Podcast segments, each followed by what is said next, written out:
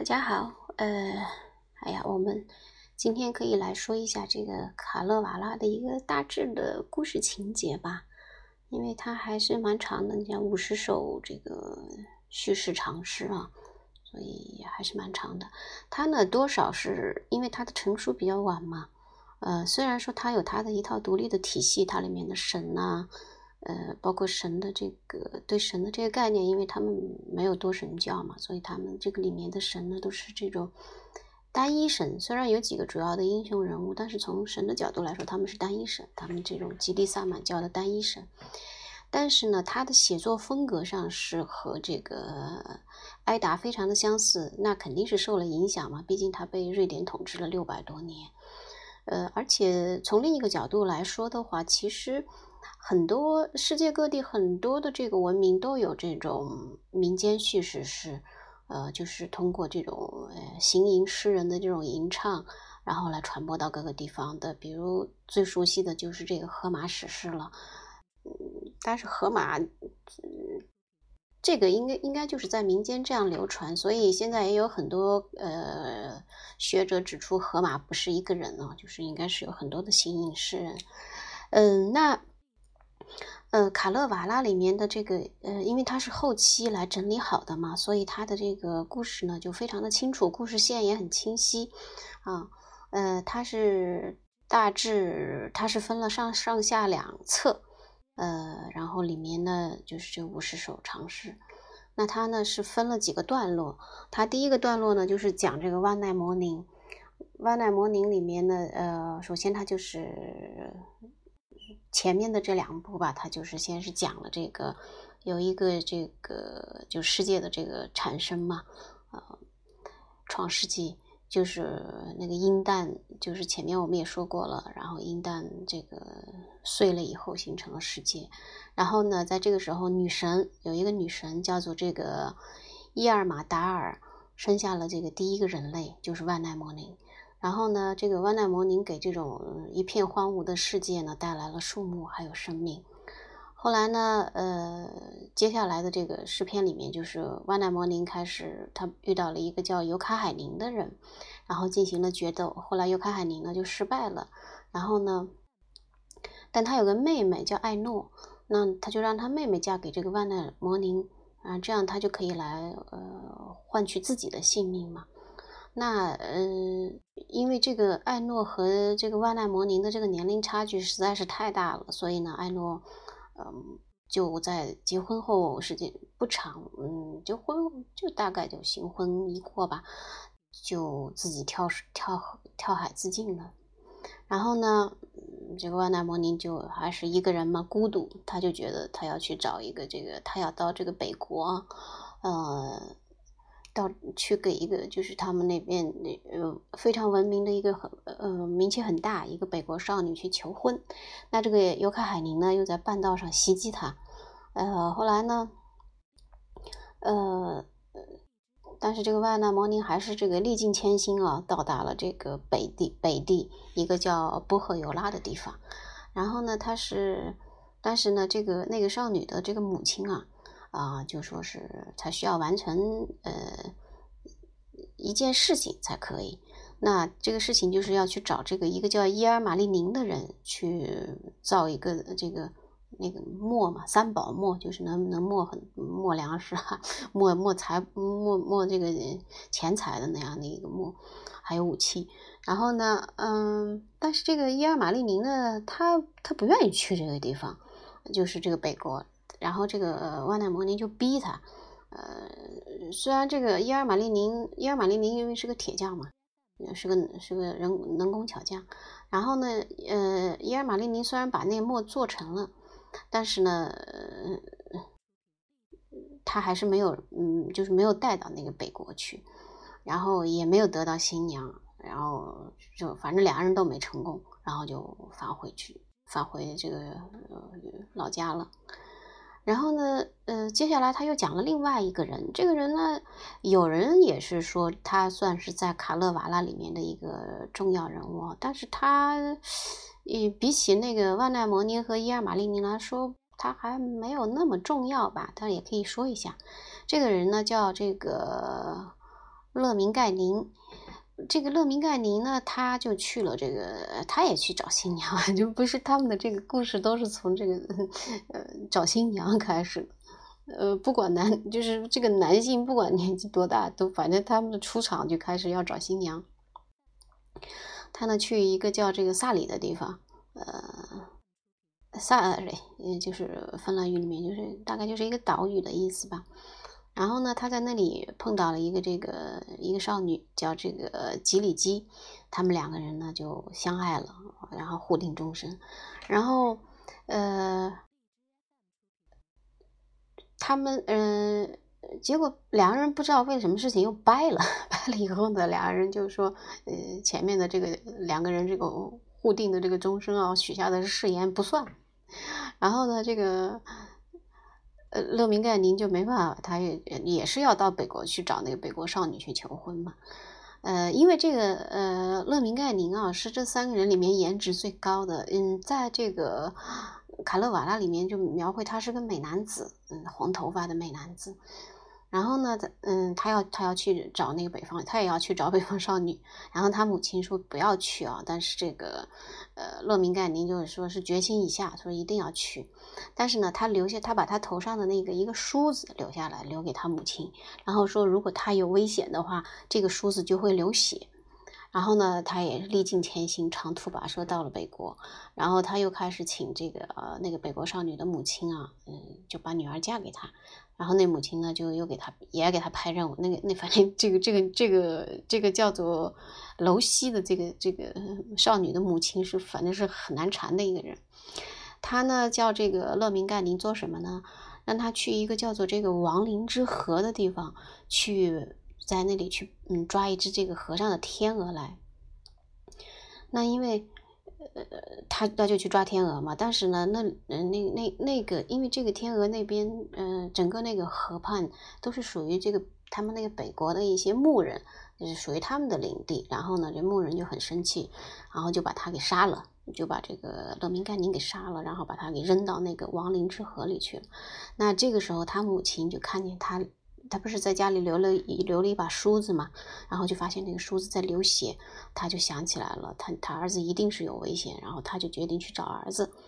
然后呢，他就找了这个伊尔马利宁嘛，就那铁匠啊，伊尔马利宁呢就给他嗯做了一个那个钉耙，就就类似猪八戒戴那钉耙，然后他就去，他就用这个钉耙把这个呃这个他儿子啊，他儿子当时说就是死了以后，他的这个。他的那个身身体啊，在河里分了很多的部分，然后他就用那个钉耙把他儿子的尸体给捞起来，而且又重新凑在一起。然后呢，呃，他又用蜂蜜还有什么其他的药材一起呢，让他复活了，让他儿子这个让那个帅哥给复活了。啊，这是这是这是这个这这个卡拉瓦拉故事的第一段。第二段呢，就开始讲这个万奈，又继续讲万奈莫尼。然后，嗯，他这个叙事线啊，虽然说是多头叙事，但是还算比较清楚吧，我觉得。呃，然后第二段是这样，这个万奈摩尼呢，嗯，他还要再去，又想去找新娘嘛，就，然后他就要造，嗯，就造了一一艘船。然后呢，结果他到了一个叫。多纳拉的地方了，然后，嗯，因为惹不知道是什么事情惹怒了当地人，就成了一个囚犯。然后，呃，他在那里，因为他会一些魔咒嘛，因为他是他也是那个，他也属于这个萨满萨满神嘛，嗯，所以，然后他就施了一通魔咒，然后就逃跑了。然后就他就警告那个地方的人，就是他他就关他的那个地方的人，呃，告诉他们这个地方会有危险的。然后他还收集了一些佛咒，呃，就是一些魔咒啊，就就就说是这个，呃，如如果有什么不测的话，这些魔咒会发挥作用的。呃，后来呢，他的那个他又继续去往这个那个那个北地啊，去去找新娘。然后伊尔玛丽伊尔玛丽宁听说这个事情，然后他。既既然抄了个捷径，他先到了那个北国，然后求婚，居然那个那个美丽的少女就选择了伊尔玛丽宁，这下可把维纳摩宁呃万代摩宁给气坏了。呃，后来呃，接下来这一段就是伊尔玛丽宁讲了伊尔玛丽宁和那个北国少女的这个婚礼。然后呢，嗯，伊尔玛丽宁他就去，他也是为了讨好他的这个啊，答应了他的这个北国少女嘛，他就也又去执行各种不可思议的任务。然后，不过这个北国少女一直都在帮他，嗯，然后结果这些任务都非常圆满的完成了，呃，也得到了就是丈母娘对他也认可了。然后他们就在这个张罗婚礼嘛，呃，这里面还很有意思，他写了一大段的描写，就是他们酿造啤酒。说明这个酿造啤酒的这个技术也很早就传到了芬兰，至少在这个成书的这个十九世纪就有了。然后呢，然后又呃到四处发请帖，但是呢没有给那个帅哥呃勒明盖宁发。然后婚礼开始了，大家都特别高兴。然后这个万奈摩宁虽然心里很气啊，但是他也给他们唱了一段歌。然后，呃，新郎和新娘也都非常的开心，然后和大家一起啊，就是一起举杯欢庆嘛。那这个时候不是这个呃勒明盖尼没有被请嘛，然后就特气，然后气得不得了，他就也要去这个北国去，他要去报复。到了以后呢，然后嗯，他首先嗯。